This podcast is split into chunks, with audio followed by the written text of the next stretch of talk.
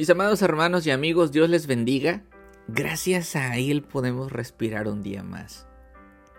Fíjense que hay muchas cosas que el mundo no se puede explicar sin la palabra de Dios. La maldad, la pandemia, los niños que nacen con malformaciones y muchas cosas más. Por favor, abre tu Biblia en el capítulo 9 de Juan. Meditaremos de los versículos del 1 al 12. Y empecemos. Todo parece indicar que después de los incidentes del capítulo 8, el Señor Jesús sale del templo con sus discípulos y ahí se encuentran los mendigos. Jesús mira a un ciego, le observa con ese corazón compasivo que alimentó a más de 20.000 personas. En esa época, era muy común que un ciego acabara mendigando. Ante esta triste situación, el Señor se acerca a él. Y mientras se van acercando, los discípulos tienen una duda y le dicen, Rabí, ¿Quién pecó, este o sus padres para que naciera ciego?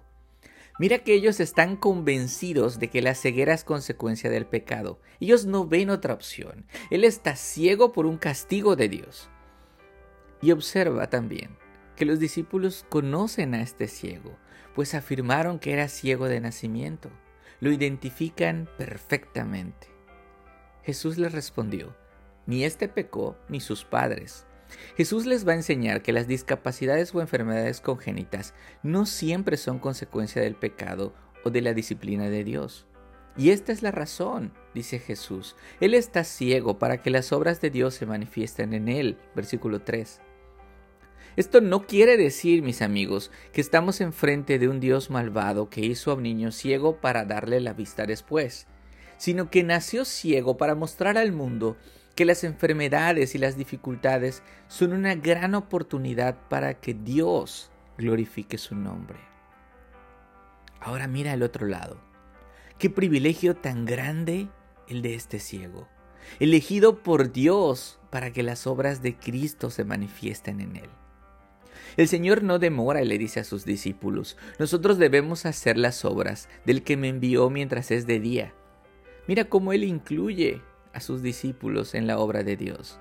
Un verdadero discípulo debe ocuparse de cumplir la voluntad del Padre como Jesús la cumplió. Debe tener en cuenta que la vida es breve. No había tiempo que perder. Porque cuando llega la noche no se puede trabajar, dice Jesús. Al menos en esa época era imposible. Pero el día y la noche representan el tiempo que Jesús estuvo en este mundo. Así como la oscuridad viene cuando la luz se va, ellos se darían cuenta al pie de la cruz que desecharon a la luz del mundo. Bueno, habiendo dicho esto, el Señor escupió en tierra, hizo un poco de lodo con su saliva y se le untó en los ojos al ciego. Y algunos dirán aquí, en un momento, ¿acaso su saliva era la poderosa? No, nada de eso. La respuesta la encuentras en el versículo 14. El Señor hizo esto porque era día de reposo. Igual que cuando sanó al paralítico de Bethesda, él pudo sanarlo con el poder de su palabra. Pero debía enseñar a los religiosos fariseos que hacer el bien en el día de reposo no es pecado, y Jesús es Dios, el Señor del día de reposo. Pero regresemos al texto, porque después le dice al ciego, ve y lávate en el estanque de Siloé. Y otra vez alguien podría decir aquí, ¿dónde está el estanque de Siloé? Vayamos y llenemos botellitas de agua para vender porque seguro tiene algo mágico milagroso. Y la respuesta es no, no es el estanque. Porque Juan entre paréntesis dice que Siloé significa enviado. Y eso es justamente lo que el Señor hizo. Envió a este ciego de nacimiento a lavarse al estanque. Miren la respuesta del hombre. No se quejó, no preguntó, simplemente obedeció al Señor Jesús, creyó en Él, creyó en su palabra y creyó sin ver un solo milagro. Recuerda que era ciego. Así que Juan dice, el ciego fue, se lavó y regresó viendo. Versículo 7. Entonces todos los que le conocían, sus vecinos, los que le habían visto mendigando, decían, ¿no es este el que se sentaba y mendigaba? Es él, decían unos. No, no, no, no, no, no, no. Se parece a él, pero no es él. Yo me imagino al ciego dando entrevistas y aclarando dudas, diciendo, soy yo. Pero la pregunta era, ¿cómo te fueron abiertos los ojos? Y es digno de mencionar que él testifica con la verdad, no agrega ni quita nada. Él dice, el hombre que se llama Jesús hizo un poco de barro, me lo untó en los ojos y me dijo, ve y lávate en Siloé. Así que fui y me lavé y pude ver. Lo que el hombre estaba diciendo es, yo escuché la palabra de Jesús.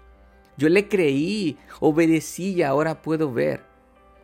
Pero ellos no se dan cuenta que este milagro es una señal para que los judíos creyeran en Cristo y sus ojos vieran la gloria de Dios. Mira el versículo 12. Le preguntan, ¿dónde está Jesús? Es tanta su desesperación por acusar a Jesús que su pregunta es como cuando tú le dices a alguien, perdí mi lápiz, y te preguntan, ¿dónde?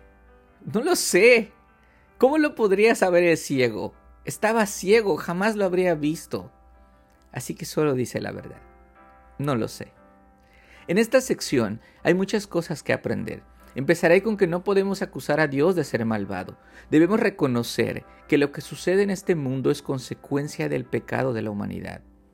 Por ejemplo, si una mujer embarazada es adicta a las drogas, es muy probable que su bebé no se desarrolle correctamente.